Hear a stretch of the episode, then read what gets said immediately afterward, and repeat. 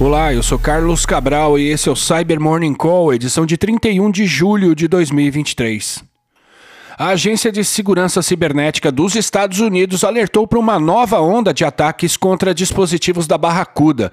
Segundo o alerta, a campanha visa explorar a vulnerabilidade CVE 2023-2868, que afeta o módulo de triagem de anexos de e-mail do Barracuda Email Security Gateway. Já falamos sobre essa falha em março, quando foram detectados os primeiros ataques em que ela era explorada para instalar as ameaças Saltwater, Sea Spy e Sea Side.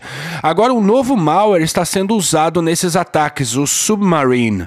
Trata-se de um backdoor composto por uma série de módulos e que reside em um banco de dados SQL no Barracuda, podendo ser usado para que o adversário use o produto como trampolim para se movimentar na rede-alvo. Quer evitar esse problema na sua rede? Atualize o software do seu Barracuda para a última versão.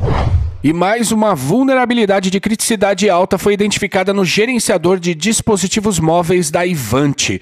Uma outra falha nessa tecnologia esteve no centro de um ataque contra agências governamentais da Noruega, descoberto na semana passada, de modo que novas vulnerabilidades acabam tendo bastante destaque na imprensa especializada. O problema dessa vez permite que um adversário navegue pelas pastas do Ivanti Endpoint Manager Mobile e adultere arquivos de forma arbitrária no produto.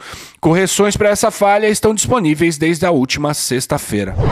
E operadores do ransomware Abyss Locker desenvolveram uma variante da ameaça para Linux com o objetivo de atacar sistemas VMware ESXi, apurou a Blipping Computer. O Abyss Locker foi observado pela primeira vez no começo de março e atua como uma operação típica de Double Extortion. Os ataques contra sistemas VMware seguem um padrão já observado em diversas quadrilhas, como a Royal, a Black Basta e a Lockbit, dentre outras. Ao final da cadeia de ataque, após roubar os dados da vítima, os operadores do WebS Locker derrubam as máquinas virtuais presentes no host e depois criptografam os arquivos ligados aos seus discos virtuais, aos metadados e aos snapshots, deixando ao final uma nota de resgate para as vítimas. E a Mad Stone, líder do Google Project Zero, soltou seu relatório anual, o quarto de sua série histórica sobre vulnerabilidades Zero Day. O documento traz quatro pontos importantes sobre o uso de Zero Days no ano de 2022. O primeiro deles é o de que a exploração de falhas conhecidas para Android acabam funcionando como Zero Day, porque o ciclo de atualização de software nesses aparelhos é tão longo que os atacantes possuem uma janela de anos para permanecer nesses aparelhos. Vale lembrar que a atualização de uma falha no Android depende que essas novas versões sejam replicadas pelos fabricantes das tecnologias até chegarem aos dispositivos, e muitos desses fabricantes ainda operam com uma mentalidade de que sua função é vender aparelho e não atualizar software. O segundo ponto do relatório é o de que adversários estão cada vez mais priorizando o desenvolvimento de exploits para vulnerabilidades zero click, aquelas que não dependem de qualquer interação do usuário para que o aparelho seja atacado. E esse desenvolvimento tem focado em falhas fora do navegador. Isso tem relação com novas defesas que têm sido implementadas pelos desenvolvedores de navegadores, o que tem fechado muitas portas aos adversários.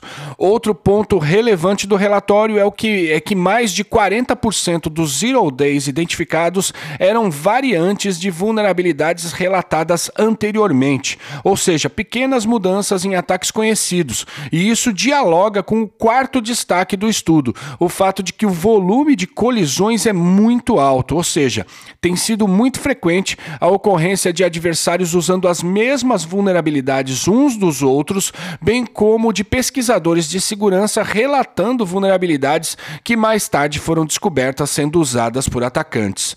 O documento possui uma série de outros números relevantes, vale a leitura. E é isso por hoje, muito obrigado por ouvirem o Cyber Morning Call e tenham um bom dia. Você ouviu o Cyber Morning Call, o podcast de cibersegurança da Tempest. Nos siga em seu tocador de podcast para ter acesso a um novo episódio a cada dia. E para saber mais sobre a Tempest, nos siga no Instagram, Twitter e LinkedIn ou acesse www.tempest.com.br.